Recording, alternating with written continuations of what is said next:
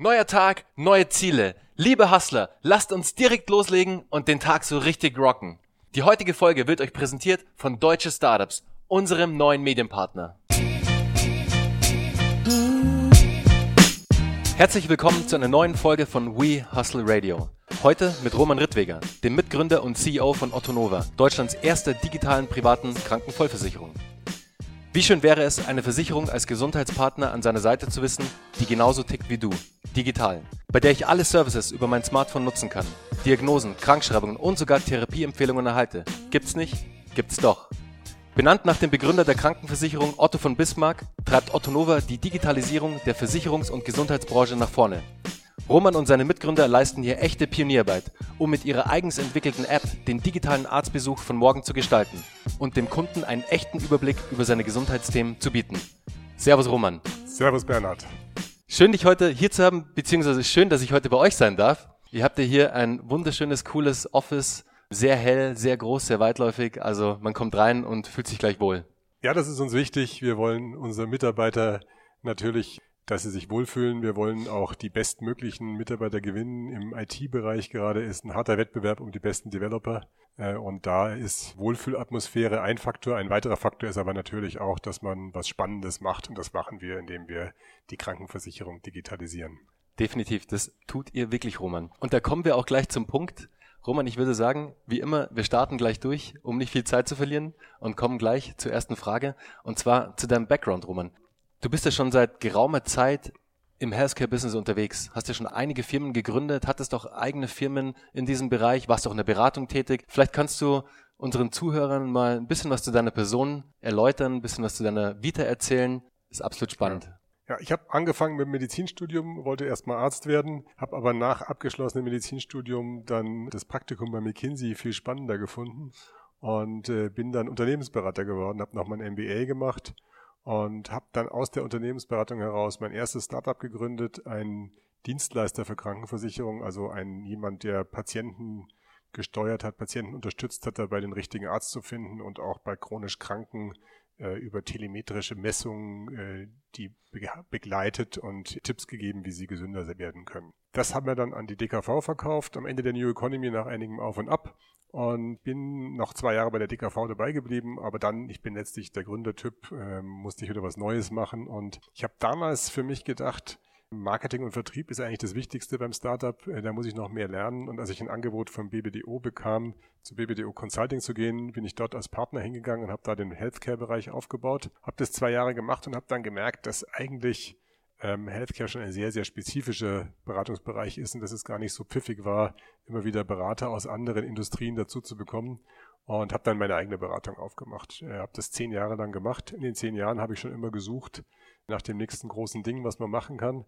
Habe mal eine Beratung, habe mal eine Konferenzserie äh, gestartet, auch auf Englisch, Innovations and Investments in Healthcare, und versucht auch wirklich neue Leute ins deutsche Gesundheitswesen reinzubringen, neue Ideen äh, auch mal eine Plattform für Biotech-Finanzierung gegründet und kam dann zuletzt ähm, mit einigen Mitarbeitern meiner Beratung auf die Idee, dass man eigentlich eine digitale Krankenversicherung in Deutschland gründen müsste, wenn man Innovationen nach vorne bringen will. Warum? Die Krankenversicherung bezahlt ja eigentlich fast alles. Und wenn man was Innovatives machen will, braucht man eigentlich immer erstmal die Krankenversicherung, die da auch mitmacht und das bezahlt. Und äh, es gab jetzt einfach die Gelegenheit, durch die Digitalisierung auch jetzt eine neue Krankenversicherung zu gründen, die so ist, wie wir uns das vorstellen, so ist, wie wir das von Apple, von Amazon in anderen Industrien kennen. Und da war die Idee, das jetzt auch für die Krankenversicherung zu schaffen. Verstehe. Also das war dann im Endeffekt der, der Drive für dich und deine Mitgründer zu sagen, es gibt hier die bestehende Branche, die bestehende Versicherungsbranche, ähm, ist alles ein bisschen eingerostet, ist alles nicht so, wie wir es heute kennen, wie wir bestimmte Produkte auch nutzen wollen, wie wir es ja. gewohnt sind, Produkte zu nutzen. Das muss auch auf die Versicherung übertragbar sein. Genau, und da habe ich am Anfang mal auch noch Mitgründer gesucht. Das war auch ganz wichtig, weil natürlich nur mit dieser Medizinexpertise und der Versicherungsexpertise allein reicht's nicht. Brauchst natürlich auch einen Top-CTO und einen Top-Designer. Äh, und die beiden habe ich dann an Bord geholt, den Frank Bötzle von Rocket äh, Internet und den Sebastian Scherer, der bei den Wunderkindern war. Und für die war auch das Thema einfach jetzt so einfach eine Industrie neu zu gestalten, zu disrupten, wie man so schön sagt. Das war einfach das, was uns alle angetrieben hat, weil wir gesagt haben, ist zwar ein richtig dickes Brett, das dickste Brett, was wir alle in unserem Leben bisher gebohrt haben, aber es lohnt sich halt auch richtig. Und ihr bringt vor allem die richtige und wichtige Expertise mit, genau so ein dickes Brett dann auch zu wuppen am Ende des Tages. Ja, genau. Und wir haben natürlich auch, auch nur wir drei Gründer reicht ja auch schon nicht, sondern wir haben natürlich jetzt über die ersten zwei Jahre noch haufenweise andere Experten an Bord genommen, ähm, die auch äh, zu großen Teilen auch mit, äh, mit Equity incentiviert sind und die sozusagen im weiteren Rahmen auch letztlich Mitgründer sind und die auch extrem viel Domainwissen in den einzelnen Fachbereichen haben. Wir haben ja wirklich die unterschiedlichsten Themen von Online-Marketing zu Versicherungstechnik, ja, zu Vertrieb, zu IT-Development. Äh, und äh, all das hier zusammenzubringen, das ist eigentlich die große Kunst. Mhm. Wie viel seid ihr denn mittlerweile bei Otto Nova? Wir sind jetzt 70 Leute. 70 Leute, wow. Ja. Und euch gibt's mittlerweile seit? Seit zwei Jahren. Seit zwei Jahren. Wow, dann seid ihr auch schon echt gut gewachsen. Ja, und man muss dazu sagen, die ersten eineinhalb Jahre haben wir nur auf die Zulassung hingearbeitet. Also richtig am Markt sind wir ja erst seit einem halben Jahr. Und die war wahrscheinlich nicht gerade einfach, die Zulassung. BaFin-Zulassung für eine Krankenversicherung ist eine der schwersten Sachen, die es gibt. Warum? Weil man zahlt ja sein ganzes Leben in die Krankenversicherung ein und will dann, dass sie im Alter für einen da ist. Deswegen ist da die Regulierung sehr streng und die BaFin will nicht, dass da irgendwas schiefgehen kann. Und von daher muss man sehr, sehr viele Hürden nehmen, bevor man in den Markt eintreten kann. Ja, das ähm, kann ich mir vorstellen. Aber ihr seid dran geblieben, ihr habt da auch den nötigen Biss mitgebracht, um das Ganze dann noch durchzuziehen. Bei eurer Vita kein Wunder. Also da seid ihr ja auch schon Gründertypen genug und wisst genau, wie man auch solche Themen angehen muss, um da am Ende auch als Gewinner rauszugehen. Roman, zu eurer Versicherung. Ich habe da ein paar Fragen vorbereitet, ja. auch für mich im Kopf. Ich habe mir natürlich euer Konzept angeguckt im Vorfeld und habe mich informiert zu einem Designer erstmal, der hat ganze Arbeit geleistet. Es sieht wirklich sehr, sehr gut aus. Es macht sofort Spaß. Man verliert sich da auch direkt in, in einer Welt, die erstmal gar nicht nach Versicherung aussieht. Es sieht nach einer Tech-Company aus. Es sieht wirklich nach einer Tech-IT-Firma aus, wo man sich aufhält. Ja. Auch die Farbwahl ist alles sehr ansprechend. Und als ich dann so immer weiter runtergescrollt bin und dann immer tiefer eingestiegen bin, dachte ich mir am Ende so, wow, okay, kein Papierkram mehr mit der Versicherung. Das ist ja genial. Aber ist es am Ende dann auch wirklich so, Roman? Das heißt, von der Unterzeichnung des. Vertrags bis hin zu das Allernervigste kennt man ja Einreichen von Rechnungen, von Belegen etc., was ja ich kann es nur von meiner Versicherung sagen, ich sage jetzt nicht, bei welcher Versicherung ich bin, aber es bedeutet immer, ich muss einen Scan machen von irgendetwas und muss es per E-Mail über ein Kontaktformular irgendwo hinschicken. Ist das mega ist aufwendig, ist, ist, sehr bitter, bitter ja. und ist vor allem sehr frustrierend, ja. wenn dann auch ein, zwei Wochen nichts zurückkam. Ich hatte ja. den Fall jetzt gerade, ich habe nie wieder was gehört und das heißt, ich muss jetzt nochmal nachhaken. Das ist genau der Painpoint, den wir natürlich bekämpfen wollten. Deswegen sagen wir, Otto Nova macht es einfach. Ja? Und äh, deswegen tatsächlich geht alles über die App. Es gibt am Anfang noch einen, einen kleinen Weg. Wir werden auch in Zukunft den reinen Versicherungsvertrag über die App machen. Momentan ist es noch so, dass es schon, weil es komplex ist am Anfang, wir noch einiges auch äh, über den Desktop letztlich machen. Also über den Versicherungsvertrag selber, der läuft oft noch über den Desktop, auch bei den meisten Versicherten heute. Und dann wird die App ausgespielt, wenn sie dann die Versicherte sind. Und ab dem Augenblick, wo du Versicherter bist, geht eigentlich nur noch alles über die App. Also auch der Kontakt zu uns über den Chat, wo wir dann aus dem Chat heraus entscheiden, wer dein richtiger Ansprechpartner ist, äh, ob du jetzt eine Zweitmeinung brauchst, äh, ein Videoarztgespräch oder einfach nur eine Frage hast zu deiner Rechnung. Äh, das geht aus dem Chat heraus, das machen wir für dich. Du hast deine Rechnung selber fotografierst du auch mal mit deinem Handy ab. Das ist sozusagen der einzige Parallele zu dem heutigen. Aber sie wird dann eben sehr schnell auch erstattet und du kriegst auch eine Botschaft, wie das läuft. Du kannst auch dazu in dem Chat dann direkt eine Frage stellen. Äh, es ist einfach sehr praktisch. Und aus den Rechnungsdaten selber, aus den Metadaten, erstellen wir dann für dich so ähnlich wie bei Facebook äh, aus deinen Fotos und deinen Freundeskommentaren dann im Prinzip so eine Art Fotoalbum erstellt wird, erstellen wir für dich deinen eigenen Medical Record, ja, deine eigene medizinische Daten, die du über die Jahre sammelst. Und nehmen wir mal an, wir haben von dir eine Arztrechnung bekommen und äh, hast Medikamente eingereicht in der Apotheke, dann wissen wir, in welcher Apotheke du warst, welche Adresse die hat, äh, welche Telefonnummer ja, und was du vom Medikament bekommen hast, was das für Nebenwirkungen hat. Das kannst du alles in deinem, in deinem, äh, in, in deiner App dann nachschauen ja, und auch nach Jahre später nachschauen. Auf der einen Seite ist es ja wirklich total einfach und super. Ihr macht es dem, dem Kunden, dem User sehr einfach, seine Daten wiederzufinden, sein Record sozusagen von der Rechnung beim, beim Arzt bis hin zu welches Rezept er ausgestellt bekommen hat. Ich kann mir aber vorstellen, dass es manch einen gibt, der dem Ganzen etwas skeptisch gegenübersteht, dass plötzlich all seine Daten, die er doch sehr privat sind, auf der einen Seite in der App zu finden sind. Wie geht ihr denn da mit dem Thema Sicherheit um? Wie ja. habt ihr das Ganze gehandelt bei euch? Gibt da eigentlich zwei Themen. Einmal das Thema Sicherheit und das Thema Datenschutz. Die erste Frage ist, sind meine Daten eigentlich sicher? Äh, was wir im Prinzip haben, ist, dass die Daten bei uns auf dem Server sind und nur auf die App gespielt werden in dem Augenblick, wo du sie abrufst und danach sind sie wieder weg. Also wenn du dein Handy verlierst, sind da deine Daten nicht drauf. Du musst die App auch immer mit dem Fingerabdruck wieder öffnen. Wir haben dann auch so ein One-Time-Pin-System, ist sozusagen ähnlich sicher wie dein Mobile Me-Account oder dein, dein iCloud-Account. Ähm, und von daher, das erste Thema ist also, dass sozusagen die größte Gefahr ist ja immer der Nutzer selber, der sein Handy irgendwo rumliegen lässt mit wichtigen Daten drauf, ungesperrt. Bei uns sperrt sich die App selbstständig, wenn du rausgehst und du musst sie immer wieder entsperren mit deinem Daumenabdruck. Das ist so die erste Sicherheitslevel. Und die zweite Frage ist natürlich Datenschutz willst du, dass wir diese Daten haben? Ja, und da ist natürlich das Thema, die Daten der Krankenversicherung, also wenn du was einreichst, die haben wir ja sowieso. Die hat jede Versicherung. Ja, du hast ja nur praktisch auf der App. Was du bei uns auch machen kannst, du kannst deinen Arztbericht noch hochladen. Ja, und diese Daten, auf die greifen wir nicht zu.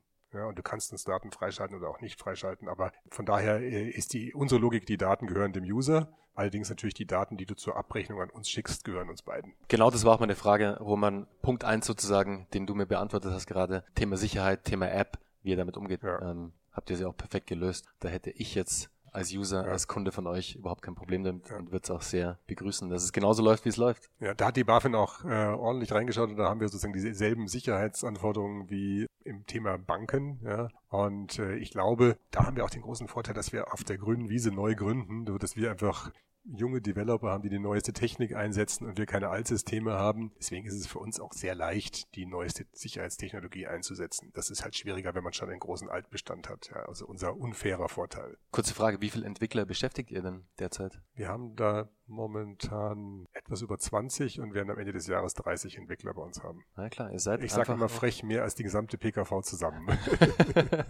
ja klar, aber ja. Wie, wie gesagt, ihr seid halt auch einfach ähm, eine Tech-Company. Wir sind ein Hybrid, würde ich sagen. Wir sind Tech-Company einerseits und wir sind eine Versicherung auch. Ja, deswegen, wir haben auch die ganzen Funktionen in der Versicherung. Wir haben hier einen Risikomanager, wir haben jemanden, der darauf achtet, dass das Geld richtig angelegt wird. Das machen wir über einen Partner, machen wir nicht selber, aber wir haben zumindest jemanden, der das verwaltet. Das heißt, wir sind schon auch eine Versicherung und eine Tech-Company in einem. Ja, und das ist eben manchmal auch schwer für andere uns zu verstehen, ja, weil wir wirklich so eine Mischung von beiden sind. Das ist aber aus meiner Sicht die Versicherung der Zukunft. Absolut. Und ich glaube, ihr sprecht mit diesem Ansatz auch genau die richtige Zielgruppe an. Also ihr sprecht mit diesem Ansatz, sehr techlastig zu sein, sehr viel Wert auf euer Design zu, zu legen, auf die Technologie, die ihr verwendet, zum Thema Sicherheit, zum Thema Datenschutz, ja. all das, wie er das aufzieht, spricht, glaube ich, auch genau die richtigen Menschen an. Und da sind wir bei der nächsten Frage, Roman. Wer ist denn eure ideale Zielgruppe? Also du wärst in unserer Zielgruppe. Ich habe mir schon gerade gedacht, du könntest eigentlich fast zu uns wechseln. Die ideale Zielgruppe sind Leute wie du und ich, äh, die vielleicht etwas jünger als ich, fairerweise zwischen, sagen wir mal, 25, 35, 40. Ja, in dem, in der im Altersspektrum ideal ist, wenn man noch nicht länger als sieben Jahre in seiner PKV war, weil dann kann man beim Wechseln einen großen Teil des angesparten Geldes mitnehmen. Äh, oder wenn man in der GKV ist, also unser typischer User ist eigentlich äh, in der TK versichert, äh, ist ihm noch nicht ganz klar, dass eigentlich viel cooler ist, wenn er privat versichert ist, weil natürlich, ich sag mal, das höchste Gut ist die Gesundheit. Da will ich eigentlich das Maximale für mich haben. Abgesehen davon, dass ich ein bisschen Geld sparen kann, darauf würde ich gar nicht so fokussieren, ist einfach eine bessere Versorgung und noch ein besserer Service. Und unsere ersten Nutzer sind alle Geschäftsführer von Startups, Berater in dem Bereich, Wirtschaftsprüfer, Steuerberater, also relativ schlaue Leute ja, die sozusagen relativ schnell das verstehen und durchschauen. Denn ich muss gestehen, eine einzige Schwäche haben wir, es ist nicht total einfach zu erklären. Ja? Das heißt, die erste Welle, das sind schon die Schlauen, die bei uns sind. Also das ist wirklich ein, ein Who's Who auch der Startup-Industrie und aus Datenschutzgründen kann ich leider nicht sagen, wer alles dabei ist. Aber da sind wirklich Top-Leute dabei und das ist natürlich auch der Vorteil, dass wir so ein bisschen dann auch Word of Mouth haben und so ähnlich wie N26 mal angefangen hat, ja, dass man das so gegenseitig sich hergezeigt hat, schau mal, wie cool das geht jetzt, ja, und das sind wir quasi auf dem Krankenversicherungsmarkt. Ist ja auch immer ein super Vorteil, den man hat, wenn man jetzt als neue Company auf den Markt kommt mit einem super neuen Ansatz und genau diese Zielgruppe anspricht, die ihr auch ansprecht, dass ihr dann dieses Word of Mouse erzeugt, weil natürlich jeder sich gerne mit einem neuen Produkt, das er jetzt gerade entdeckt hat und das, das Killerprodukt sozusagen für eine bestehende Industrie vielleicht auch ja. ist, da ist er natürlich dann auch wieder der Experte mehr und kann ja. sich etwas profilieren genau. und kann das Wissen weitergeben. Deswegen, ich weiß nicht, wie ihr es schon nutzt, Roman, aber das Ganze kann man natürlich noch ein bisschen incentivieren, dass ihr da sagt, okay, da baue ich jetzt so einen kleinen Growth Hack ein und nutze, wie du es gerade auch schon erwähnt hast, wie die großen Companies, PayPal, ähm, Uber, die ja alle ein wahnsinnig geiles Referral Marketing, Referral Incentive System aufgezogen haben. Gibt's was bei euch schon? Habt ihr da schon was angedacht? Seid ihr da schon dran? Oder? Ja, es ist eine der Dinge, äh, die bei uns äh, in der Pipeline sind und äh, momentan gerade in der Warteschlange sind für, für die nächste IT-Runde. Das ist definitiv etwas, was wir machen werden. Ist auch schon geplant. Ist genau der Punkt, was jetzt kommen muss. Also sind wir uns alle einig. Wir haben wahnsinnig zufriedene Kunden. Lustigerweise, teilweise selbst wenn noch erste kleine Glitches irgendwo gibt, ja, dann sind die bei uns die Kunden teilweise noch zufriedener als die, wo alles funktioniert hat, weil sie merken, sie melden sich bei uns und innerhalb von 15 Minuten ist das Problem behoben, weil wir es halt sofort lösen. Diese Kunden sind natürlich die besten Weiterempfehler. Absolut. Der Kunde von heute, er möchte gehört werden, er möchte wahrgenommen werden. Und wenn du ihm dann direktes Feedback gibst auf seine ja. Fragen, und dafür habt ihr ja zum Beispiel den Concierge-Service, den ich ja auch super finde. Also ist ja wie am Ende des Tages ein Messenger, ein WhatsApp, Facebook Messenger, ist den ja super. Ja, den haben wir übrigens selber programmiert weil die meisten Chat-Softwaren dann letztlich doch auf dem Server in den USA mhm. dann irgendwann mal landen. Mhm. Und äh, bei Gesundheitsthemen äh, ist das in Deutschland ja nicht erlaubt. Ja, sie müssen wirklich in Deutschland bleiben, deswegen haben wir den auch wirklich selber programmiert, um da maximale Sicherheit zu haben. Zum Thema Marketing nochmal, zum Thema Growth Hacking, Growth Management, ja. Growth an sich. Ihr habt euch hier als Versicherung das digital auf die Brust geschrieben. Ihr seid eine digitale Versicherung, ja. die erste digitale Versicherung auch noch. Wie sieht's denn da bei euch aus zum Thema digitales Marketing? Was betreibt ihr hier alles? Wo seid ihr stark aufgestellt? Wie seid ihr vor allem aufgestellt? Ja. Und im zweiten Schritt, was war vielleicht auch euer größter Marketing-Hack bisher? Also wir sind, im Kern sind wir, haben wir ja nach eineinhalb Jahren unsere Zulassung bekommen und damit so schon zu einem relativ frühen Zeitpunkt, wenn auch gleich das lange klingt, so dass wir dann relativ schnell unser Marketing-Team auch aufbauen müssen, ähm, so dass ich sagen würde, da kommt noch einiges. Was wir jetzt am Anfang gemacht haben, ist sowohl klassisches, ich sag mal, auf Facebook Profile austesten, wer gut zu uns passt, wer am besten funktioniert. Google Display Network natürlich, die Klassiker. Ja, das mhm. ist selbstverständlich. Ähm, haben auch ein paar andere Sachen probiert, was sehr gut funktioniert, äh, sind so, ist das Storytelling. Ja, das irgendwie, das ist eine Geschichte, die gefällt eigentlich ganz gut. Damit kommen wir ganz gut durch. Und dann haben wir auch ein paar Offline-Sachen gemacht. Werden wir auch in Zukunft immer noch mal machen. Also ich bin fester, auch da glaube ich fest an Hybride. Äh, Konzepte, also nur online zu sein, äh, auch wenn man digital ist, ist nicht ausreichend. Äh, der Kunde will ja auch so ein bisschen sehen, ist das wirklich was echtes? Ja, Gibt es die wirklich? Und da haben wir uns am Anfang mit einfachen Mitteln beholfen, also ein bisschen Plakatwerbung ausprobiert. Äh, unser Growth Hack war natürlich bei der Bundestagswahl, als wir Wahlplakate mit unseren Gründern gemacht haben und die verschiedenen Parteien ein bisschen auf die Schippe genommen haben. Mit relativ geringem Aufwand äh, sind wir dann relativ stark in die Presse gekommen. Also wir haben quasi durch ein paar wir uns PR eingekauft. Ja. Und das hat natürlich hat sehr gut funktioniert ja, und das war eigentlich ganz ganz lustig. Inhaltlich war natürlich eher das Thema, dass wir die den digitalen Arztbesuch, also die die Videotelefonie mit einem Arzt, lass dich vom Arzt krank schreiben, während du zu Hause krank im Bett liegst. Ja, äh, dieses Thema gepusht haben jetzt im letzten Jahr wird jetzt in diesem Jahr wahrscheinlich in Deutschland irgendwann dann auch erlaubt werden. Wir haben das halt mal schon gemacht, als es noch nicht erlaubt war, aber über ein Schweizer Anbieter, so das haben wir einen Weg gefunden, es möglich zu machen. Was so die zweite Logik bei uns ist, nicht nur Otto Nova macht es einfach, sondern Otto Nova macht es einfach. Also wir trauen uns einfach auch mal ein paar Sachen zu machen, zu machen, auch wenn es noch gerade nicht legal ist, äh, dann finden wir eben einen Weg, dass wir es doch hinkriegen, in diesem Fall über den Umweg Schweiz. Und das werden wir auch in Zukunft machen. Also wir werden die Entwicklung pushen.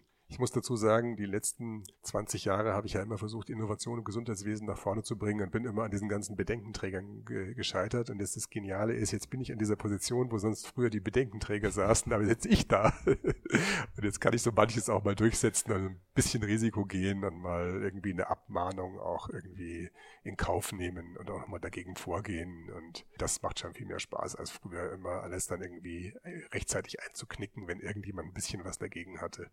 Finde ich aber auch stark, Roman, weil was du hier machst, du testest gewisse Dinge und es ist immer im Sinne des Users, im Sinne des Kundens. Es ist ja nie zum Schaden des Users, des Kundens, sondern du ja. testest etwas, ein neues Feature vielleicht, ja. das dem Kunden am Ende des Tages seinen Alltag erleichtert, wo der Arztbesuch sogar auch Spaß machen kann. Also ich gehe jetzt mal von ja. mir aus und ich liege jetzt mit einer Grippe zu Hause, weiß vielleicht nicht genau, ist es doch vielleicht ein bisschen schlimmer, komme irgendwie nicht hoch und dann habe ich die Möglichkeit, einen Videocall mit einem Arzt zu machen, den ihr, glaube ich, dann, ihr habt dann wahrscheinlich so, eine, so einen Pool an Ärzten, die da mitmachen ja. und dann einspringen. Ich werde dann automatisch oder beziehungsweise ihr entscheidet dann im Vorfeld schon, welcher Arzt zu mir passt, wer, genau. welcher Arzt mein, meine ähm, Behandlung ähm, durchführen könnte und verbindet mich dann per Videocall. Finde ich super. Und das ist auch im Kern wirklich unsere DNA. Du hast, du hast jetzt, Bernhard, auch oft gesagt, ihr seid ja eine digitale Krankenversicherung. Ja, das sind wir. Das, das sozusagen ist der Nachrichtenwert von uns. Aber das Besondere ist eigentlich, das ist, wir sind eine kundenzentrierte Krankenversicherung und wir nutzen digitale Tools, um kundenzentriert zu sein. Und wir nutzen digitale Tools wie die Ärzte in der Schweiz, um Sachen möglich zu machen, machen zu können für unsere Kunden. Aber der Kern und der Grund ist eigentlich die Kundenzentriertheit. Und das Digitale ist das Tool, was wir nutzen. Ja. Mhm. Also das Digitale an sich ist noch nichts wert. Ja. Die klassische Krankenversicherung sieht auch das Digitale immer darin, dass sie ihre internen Prozesse optimiert mit digitalen Tools. Ähm, und wir wollen wirklich kundenzentriert sein. Das ist wirklich bei uns die Antriebsfeder. Und das ist, glaube ich, auch wirklich einer der größten Painpoints, die bestehende Versicherte derzeit haben. Einfach das Thema Kundenzufriedenheit, schnelles Kundenfeedback der Versicherung erhalten, ja ich sehe es jetzt wieder in meinem Case, ich habe eine Rechnung eingereicht und habe seit zwei Wochen nichts von der Versicherung gehört. Das ist natürlich das ist ein, das ist ein richtiger Pain. Ja. Also es tut mir auch ja. wirklich weh, weil es wieder für mich bedeutet, ja. jetzt muss ich mich da wieder dran setzen, muss wieder Zeit investieren, um mit meiner Versicherung zu kommunizieren. Deswegen finde ich euren Ansatz wirklich super, Customer First zu denken auch und auch zu leben innerhalb der Company. Und dieses Feature, nennen wir es mal Feature, ist so viel wert, weil ihr dadurch den Trust des Users gewinnt also auch noch als junge ja. Company, ist egal. Ja. Ihr gebt ihm sofort Feedback, ihr seid da für ihn, vor allem wenn es ihm schlecht geht oder wenn er ein Problem hat. Und das wiederum sorgt definitiv für Word of Mouse. Und da haben wir die nächsten Jahre noch ganz viel vor. Ja. Also das, was wir, wir haben noch gar nicht angefangen. Ja. Also ich sage, du jetzt natürlich, du denkst jetzt toll, bei denen kriege ich sofort Feedback, wenn ich meine Rechnung einreiche. Ja. Und ich würde sagen, in ein paar Jahren, da reichst du gar keine Rechnung mehr ein, da rechnen wir direkt ab. Das ist, das ist ja alles antiquiert. Ja. Wir fangen nur jetzt erstmal an und wir sind wirklich mit dem MVP gestartet und äh, wir haben es in ersten Schritte gemacht und wir haben die nächsten Jahre noch wahnsinnig viel vor. Ich sehe, Roman, du hast da eine Vision mit Autonova, die jetzt noch sozusagen auf der Startrampe steckt. Die Zündung ging gerade los und die Rakete geht jetzt gerade nach oben. So ist es. vielleicht noch ein paar Punkte dazu, ja. Roman. Wie ist denn da noch deine weitere Vision? Hast du da, kannst du da ein paar Dinge noch mit uns teilen, was du für Ottonova in den nächsten, sagen wir mal, fünf bis zehn Jahren siehst? Wo steht der Ottonova? Ja, wir haben, wir haben sehr großkotzige Ziele. Darf man, glaube ich, gar nicht so laut sagen. Also wir wollen wirklich zu den großen PKV durchstoßen. Tendenziell ist es sehr schwer, in der PKV zu wachsen, weil jedes Jahr nur ein bestimmtes, eine bestimmte Anzahl von Neuversicherten dazukommt. Ich glaube aber, dass wir auch unkonventionelle Wege gehen können, dass sich vielleicht auch Rahmenbedingungen ändern. Und unser Ziel ist es, in den nächsten zehn Jahren in den Top Ten der privaten Krankenversicherung zu sein. Das hat in der Vergangenheit nie eine Neugründung nach zehn Jahren geschafft. Also wir wissen auch, dass es ein Stretch Goal ist. Das ist auf alle Fälle ein Ziel. Wir haben unterwegs noch ein paar andere Ideen. Also wir können durchaus, du hast zu Recht gesagt, wir sind eine Tech-Company. Wir können das ein oder andere Tool auch noch dem einen oder anderen Mitspieler in dem Markt geben. Ja, also als Beispiel, die Beamten haben ja alle noch die Beihilfe, ja, da dauert das noch viel länger als die beschriebenen zwei Wochen von dir. Da sind auch zwei Monate mal keine Seltenheit. Und da ist durchaus die Möglichkeit, dass wir denen auch unser Tool zur Verfügung stellen. Ist nicht wettbewerblich zu uns, ja, und auch viele andere PKV oder GKV sind nicht wirklich Wettbewerber von uns. Von daher haben wir so, während wir über die nächsten zehn Jahre langsam wachsen und die ein oder andere wilde Sachen machen, durchaus auch noch Ideen, wie wir in der Zwischenzeit unsere Plattform auch noch äh, an der einen oder anderen Stelle gewinnbringend einsetzen können. Um dadurch auch noch mehr Innovationen durchzusetzen. Ja, und auch viele Sachen, die unsere Plattform kann, sind natürlich nochmal spannender, wenn auf der Plattform nicht nur unsere Versicherten drauf sind, die am Anfang nicht so viel sein werden, sondern eben auch noch andere Versicherte, die das von der anderen Versicherung eingekauft haben. Simpel gesagt, ne, du hast jetzt irgendwie einen Vertrag mit einer Online-Apotheke, die das irgendwie besonders schnell schickt. Ja, ist natürlich super für unsere Versicherten, aber wenn wir das jetzt, was weiß ich, noch äh, irgendeiner GKV und bestimmten Beihilfestellen anbieten können, dann haben wir natürlich eine andere kritische Masse. Und von daher auf dieser Plattformebene da haben wir auch nochmal die Idee. Ja. Deswegen meine beiden Beispiele sind ja immer Apple und Amazon. Und ich sage, auf der Krankenversicherungsseite wollen wir das Apple werden. Ja, konzentriert, schick, super, einfach einen Schritt voraus. Heute schon die Technologie von morgen. Auf der Plattformseite werden wir eher das Amazon sein. Ja, im Prinzip äh, unsere Plattform auch durchaus anderen öffnen, damit die Plattform stärker wird. Heißt dann, ihr packt euch verschiedene Features, die ihr entwickelt habt, white label die zum Beispiel und gibt dir an den Wettbewerb raus. Nur genau, mal als Beispiel. Genau. Gibt was weiß ich, eine andere Versicherung, die sagt, ich brauche auch eine App, die, äh, wo ich mit Chat meine verschiedenen Dienstleister anbinden kann. Und ich brauche auch eine App, die an Systeme verknüpft ist, die automatisch die Abrechnungen prüfen. Bis jetzt irgendjemand anders baut oder wir, ja, dann mhm. sage ich immer, eh ein großer IT-Anbieter sein Geld damit verdient, ähm, dann machen wir das und schaffen damit. Wir haben jetzt über die ersten eineinhalb, anderthalb Jahre geschafft, dass wir eine Plattform haben, die viel besser ist als alle anderen im Markt. Aber ich will auch, dass es in zehn Jahren noch so ist und ich will auch in zehn Jahren, dass unser Vorsprung sich vergrößert hat und nicht, dass die anderen uns wieder näher gekommen sind. Mhm, ja, absolut. Ist halt vor allem auch jetzt rein aus der Business-Denke, ist es natürlich viel einfacher, ich sage jetzt bewusst einfacher, ein Tool zu nehmen, es zu white-labeln, es anderen Mitwerbern anzubieten, da B2B-Sales zu machen, als jetzt dieses Customer-fokussierte B2C weil du natürlich viel schwieriger, du hast es vorher schon erwähnt, es ist nicht gerade einfach, jemanden von einer bestehenden Versicherung abzuwerben oder dass sich jemand von der gesetzlichen Versicherung für die private Krankenversicherung entscheidet. Deswegen ist es vor allem am Anfang für ein Startup, das ihr ja auch seid, sehr wichtig, andere Erlösquellen auch zu erschließen und da habt ihr natürlich den, genau. den perfekten Weg und könnt da über ja. eure super Features, die ihr ja. da schon entwickelt habt oder in der Pipeline habt, natürlich erstmal für Umsätze sorgen. Und es sind nicht nur Erlösquellen, es ist auch Glaubwürdigkeit. Ja, ich, meine, ich weiß ja dann einfach, das ist ein starker Spieler, der arbeitet mit all denen zusammen. Und mein, mein, mein typisches Beispiel dafür ist immer die Lufthansa, die ja über viele Jahre mit dem Fliegen eigentlich Verlust gemacht hat, aber über ihre Service-Elemente Gewinn gemacht hat, die sie anderen Fluggesellschaften angeboten hat. Hätte sie aber nur anbieten können, weil sie auch geflogen ist. Ja, man hätte das nicht nur als Servicegeschäft aufbauen können. Und das sind so zwei Geschäfte, die oft zusammengehören. Und das erschreckt manchmal jemanden, der noch aus der alten Welt kommt und sagt, das ist doch ein Wettbewerber, dem bieten wir nichts an. Ja, wenn der Wettbewerber für mich eigentlich irrelevant ist, ja, oder in einem anderen Bereich ist, wo ich gar nicht drin bin, ist mir das egal. Ja. Mhm. Und so hat auch Amazon, als sie gesagt haben, äh, man kann jetzt als Privatverkäufer seine Bücher über Amazon verkaufen, das war denen egal. Ja, das macht nichts.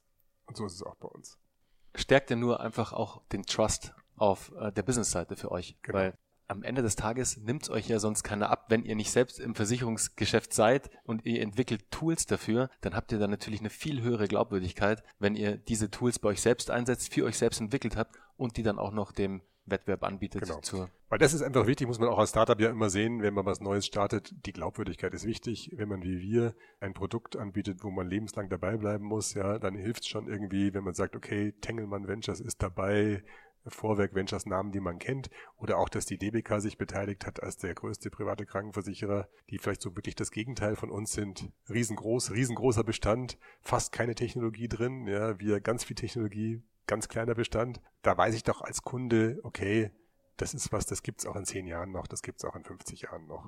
Bist du dann, Roman, weil du hast das vorhin gerade angesprochen, die Early Adapter, die jetzt Autonova nutzen, die jetzt zu euch auch gewechselt sind, da sind sehr viele Entrepreneure dabei, sehr viele aus der Startup-Szene.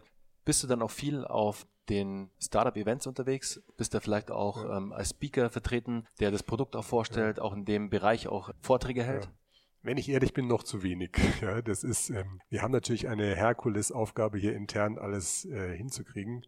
Und von daher ist man als CEO, hat man zwar das Gefühl, man müsste jetzt jeden Tag draußen sein auf Roadshow und allen Leuten die frohe Botschaft verkünden. Hat aber gleichzeitig das Thema, dass natürlich intern noch so viele Sachen zu machen sind, so viele Priorisierungsentscheidungen zu treffen sind, so viele Weichenstellungen noch sind in den ersten Jahren, dass man doch einen gewissen Teil seiner Zeit auch noch nach drinnen verbringt. Von daher würde ich sagen, ja, wir sind schon manchmal ein bisschen draußen. Unser heutiges Gespräch, Bernhard, ist ja ein Schritt dahin, aber noch viel zu wenig natürlich. Und da müssen wir auch noch über die nächsten Jahre noch, noch ruhiger werden. Okay, verstehe. Roman, jetzt weg von den detaillierten Fragen zu Autonova, mehr hin zu allgemeineren Fragen. Roman, du hast ja auch schon wirklich einige Jahre hinter dir im Businessleben. Mich würde mal interessieren, was war denn der beste Ratschlag, den du auf deiner Reise als Unternehmer jemals erhalten hast? Schwierig zu sagen. Ähm, es gibt einen Ratschlag, an den ich mich immer sehr gut erinnere und den ich auch weitergeben würde. Der war von dem Pierre-Alain Cott. Der hatte damals, der war der, einer der Brains hinter dem Aufstieg von web.de, der hat zu mir gesagt, eigentlich muss man sich überlegen, was will ich erreichen? Und da muss ich jeden Tag eine Aktion machen, die in die Richtung dieses Zieles geht. Und das klingt ja relativ harmlos, ja. Aber wenn man das macht, hat man halt dann zumindest 200 Arbeitstage oder wenn man ein richtiger Entrepreneur ist, 365 Tage eine Aktion gemacht, also 365 Aktionen im Jahr. Und daran scheitern ja viele, dass man, man hat so das Ziel, ich will in den Bereich Y reinkommen und dann wird man jeden Tag vom Tagesgeschäft verschlungen und macht nichts dafür. Ja, dann am Ende des Jahres sagt man, oh, hat nicht geklappt. Von daher ein einfacher Rat, einfach pro Tag eine Aktion ganz bewusst, die in diese Richtung geht. Klingt harmlos, aber je, je größer die Organisation ist, die man unter sich hat, desto schwieriger wird es, das zu beherzigen. Halte ich für einen super Ratschlag. Roman, herzlichen Dank da schon mal dafür. sollte man auch definitiv so tun, also definitiv so machen wie du schon sagst, das kann dann relativ schnell, es hört sich erstmal, erstmal wenig an, eine ja. Task, die auf dieses Ziel einzahlt, aber es ist dann doch, wenn du es 365 Tage machst ja. und jeden Tag dann auch wirklich durchziehst, dann hast du dann natürlich definitiv auch einen Impact, der zu ja. verspüren ist und dich dann wieder einen Schritt weiterbringt zu deinem Ziel. Weil das sollte man nie außer Augen lassen, immer zum Ziel hinarbeiten. Wie du vorhin auch gerade meintest, ihr habt ein wahnsinnig großes Ziel mit Autonova und ihr wollt auf dem Mars landen sozusagen. Ja. Aber selbst wenn ihr es nicht bis zum Mars schafft, dann kommt ihr zumindest bis zum Mond und das ist ja auch schon ja. mal cool. Ich habe noch eine Frage und die hätte ich eigentlich vorher noch einbauen müssen, aber die stelle ich dir jetzt, Roman. Und die können wir aber auch eigentlich über dein gesamtes Leben als, als Unternehmer ziehen. Was war denn der größte Fuck-up, der größte Fail, an den du dich erinnern kannst? Vielleicht jetzt bei Autonova, ja. vielleicht aber auch schon davor. Der größte Fail in meinem Leben, also in Zahlen, das kann man in verschiedenen Dimensionen sehen. Ja. Der größte Fan in meinem Leben in Zahlen war natürlich der abgebrochene Börsengang äh, in der New Economy von meinem allerersten Startup. Ja, also wo man, da hätte man natürlich damals, wenn man schlau gewesen wäre, hätte man den Laden verkauft, als alles gehypt war. Ja. Die größten Fehler waren eigentlich Personalfehlentscheidungen, also die Sachen, die ich bereue. Jetzt würde ich jetzt keine Namen nennen, um niemanden zu ärgern, aber sozusagen in Zahlen war es wohl diese Geschichte damals, ja. Wenn man da gewusst hätte, wie es ausgeht, hätte man das anders gemacht, hätte man einen Trade Sale organisiert und rechtzeitig gemacht. Zweitgrößter Fehler vielleicht auch damals, da haben wir im Prinzip B2C-Werbekampagne gemacht für ein Produkt einer, äh, eines Online- die wichtigsten Daten, die man online schützen konnte, ja, und dann in sechs Sprachen ausgeben konnte. Das war 1998 ganz cool, ja. War völlig getankt und da war der Fehler, an die, an die Marktforschung zu glauben, die total brillant war und super beste Marktforschung jemals im Finanz- und Versicherungsbereich. Und wir waren alle voll gehypt und nachher hat es keiner gekauft. Das war damals noch diese alte Denke, ich mache Marktforschung, dann kommt die Fernsehkampagne und dann dann rollt's, anstatt zu testen. Ja, das wäre, glaube ich, so der zweitgrößte Fail. Und die dritt, der, diese drittgrößten ständigen Fails, die man irgendwie hat äh, beim Gründen, ist natürlich, dass man beim Einstellen Fehler macht ja, und die dann manchmal zu, zu lange nicht berichtigt. Ist aber auch verständlich, weil du natürlich als, als Startup einen gewissen Druck hast. Du hast den Wachstumsdruck, du brauchst die Leute jetzt ja. und du kannst dann natürlich auf gewissen Positionen dir nicht zwei, drei, vier Monate Zeit lassen, um eine Person einzustellen. Genau so und ist es. Da passieren dann manchmal solche Fehler und ja. das kann ich mir gut vorstellen, dass man das dann im Nachhinein ja. natürlich auch bereut. Ist ja auch manchmal eine Chance für Mitarbeiter, die sonst nicht genommen worden wären, weil sie in diese Drucksituation sozusagen als Kompromiss reingekommen sind, sich doch zu bewähren und dann ganz erfolgreich zu werden. Ganz ja, genau. Das gibt's auch. Ja, ja. Und find, das finde ich eine super Einstellung, Roman. So jemandem dann auch eine Chance zu geben, dass er dann aber es auch für sich erkennt. Und das ist dann die große Herausforderung auf der anderen Seite, es zu erkennen, wow, ich habe jetzt hier wirklich eine Chance und jetzt gebe ich 150, 200 Prozent einfach nur Vollgas, um mich da auch wirklich zu beweisen. Weil es ist wirklich eine super Gelegenheit für alle, die dabei sind in so einem Augenblick, äh, in so einer Beschleunigungsaktion ganz viel Erfahrung zu lernen, ganz weit nach oben zu kommen. Zum Thema Inspiration, Roman. Was hast du denn in letzter Zeit für ein Buch gelesen, das dich total inspiriert hat und ja. das du jetzt auch gerne mit unseren Zuhörern teilen würdest? Es kam jetzt gerade der zweite Teil der Biografie von Richard Branson raus. Den fand ich richtig super. Der hat mir Finding My Virginity. Ja, genau. Der hat mir richtig Spaß gemacht zu lesen. Super. Ja. Ich fand den ersten auch klasse. Also ja. ich bin gerade noch bei den letzten 50 Seiten, glaube ja. ich. Ist ja auch ein ganz schöner Schinken. Ich glaube 650 Seiten. Habe ich ein bisschen gebraucht, aber fand ich auch, also den ersten fand ich klasse, weil auch Richard Branson einfach ein super Typ ist. Absolut, ja. Und natürlich macht er ein bisschen Selbstvermarktung und ganz geschickt Promotion seiner, seiner Themen. Aber ich fand schon den ersten super und da dachte ich mir, es macht eigentlich gar keinen Sinn, noch mal eine zweite Biografie zu schreiben. Aber wenn man die gelesen hat, muss man sagen, ja, doch, die ist super. Roman, du als Unternehmer hast doch bestimmt irgendeine Art der Morgenroutine. Irgendwas, was du seit Jahren vielleicht machst, vielleicht auch jetzt ganz neu gestartet hast, einfach eine Routine für dich entwickelt hast, die dich perfekt durch den Tag gehen lässt, wo der Tag perfekt losgeht. Die habe ich tatsächlich. Nicht alles davon ist nachahmenswert, aber insgesamt funktioniert es für mich gut. Ähm, also ich wach um 25 nach 6 auf, wenn mein Wecker klingelt. Und dann mache ich eine sehr kurze Morgenmeditation. So ist es perfekt. Was ich allerdings auch zugegebenermaßen mache, ist, meistens mache ich, bevor ich meine kurze Morgenmeditation mache, einen kurzen Blick auf mein Handy und checke kurz mal Google News, suche Otto Nova und Twitter. Und ich würde wahrscheinlich anderen Leuten raten, das irgendwie nach der Morgenmeditation zu machen. Äh, ich bin da noch nicht gut genug dafür, also ich mache es noch kurz vorher. Danach frühstücke ich mit meiner Familie, bringe meine Kinder meistens auf dem Weg. Äh, wenn, ich, wenn ich Sport mache, bringe ich meine Kinder auf dem Weg dann zur Schule, fahre weiter, äh, schwimme eine halbe Stunde und fahre dann ins Büro. Und an den Tagen, wo ich keinen Sport mache, fahre ich direkt ins Büro. Ja, das ist, das ist meine Morgenroutine.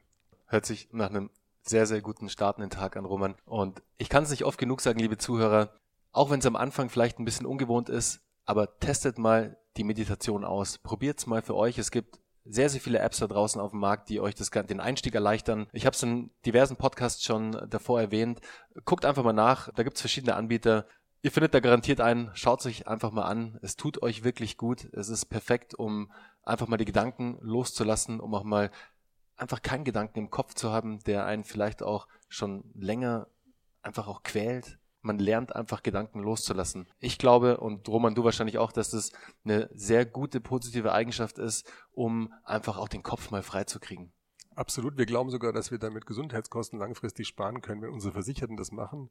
Und wenn man sich bei uns versichert, hat man danach die Möglichkeit, sich so ein Gesundheitspaket auszusuchen und eines der Pakete beinhaltet einen guten Kopfhörer und ein Jahr bei einer Meditations-App bei der Premium-Version, weil wir wirklich glauben, wenn wir unsere Versicherten dazu bringen, dass sie meditieren, dass sie langfristig gesünder sind und wir Kosten sparen. Wäre auch für die Zukunft vielleicht ein zusätzlicher Revenue-Channel für euch, eine eigene Meditations-App rauszubringen mit einem eigenen Meditationsprogramm, die ihr wiederum vermarkten könnt, die ihr für euch auch nutzen könnt, für eure Kunden? Äh, in meiner Plattform denke, würde ich eher sagen, dass es eine Kooperation mit einer Meditations-App ist, wo wir so ähnlich wie iTunes einen Teil des Revenues kriegen, ohne dass wir die, äh, die Meditations-App selber machen müssen. Ja. Macht natürlich auch Sinn. Macht natürlich auch Sinn. So viel zur Vision. Ja. Roman, jetzt sind wir auch schon am Ende angekommen. Ich finde es schade. Ich würde wirklich gerne noch stundenlang weiter mit dir sprechen, weil du natürlich fernab von den Fragen, die wir jetzt durchhaben, bestimmt noch tausend andere Sachen in deinem Leben erlebt hast, die für uns, für mich spannend wären, für unsere Zuhörer. Leider geht uns aber die Zeit aus. Es war ein sehr spannendes Interview. Ich finde, ihr habt mit Autonova da ein Produkt erschaffen, ein Produkt auf den Markt gebracht. Auf das haben schon sehr, sehr viele Leute gewartet, einschließlich mich. Vielleicht überzeugt ihr mich auch. Wechsel doch mal. Ja, Schau ja, mal an. Ich, Schau mal auf unsere Website. Ich schaue es mir noch ähm, im Detail an, ja. bin aber wirklich schon sehr, sehr überzeugt. Ich finde es super. Zu den Tarifen etc packe ich euch alles wie immer in die Shownotes, liebe Zuhörer. Dann könnt ihr euch mal auf den Seiten von Autonova schlau machen, was für Pakete es da auch gibt. Könnt euch die einzelnen Features angucken, die Autonova entwickelt hat für euch, um euch einfach das Leben mit der Krankenversicherung leichter zu machen und vielleicht auch da einem Partner, nicht nur vielleicht, sondern ganz sicher, einem Partner an die Seite zu stellen, der euch das ganze Leben begleitet um euch einfach immer perfekten Versicherungsschutz und alle zusätzlichen Features drumherum zu bieten, damit ihr glücklich seid und euch vor allem gesund fühlen könnt, gesund bleibt. Und in diesem Sinne, Roman, herzlichen Dank für das Interview. Bernhard, ich hatte auch einen Spaß dabei. Das freut mich. Ciao. Ciao.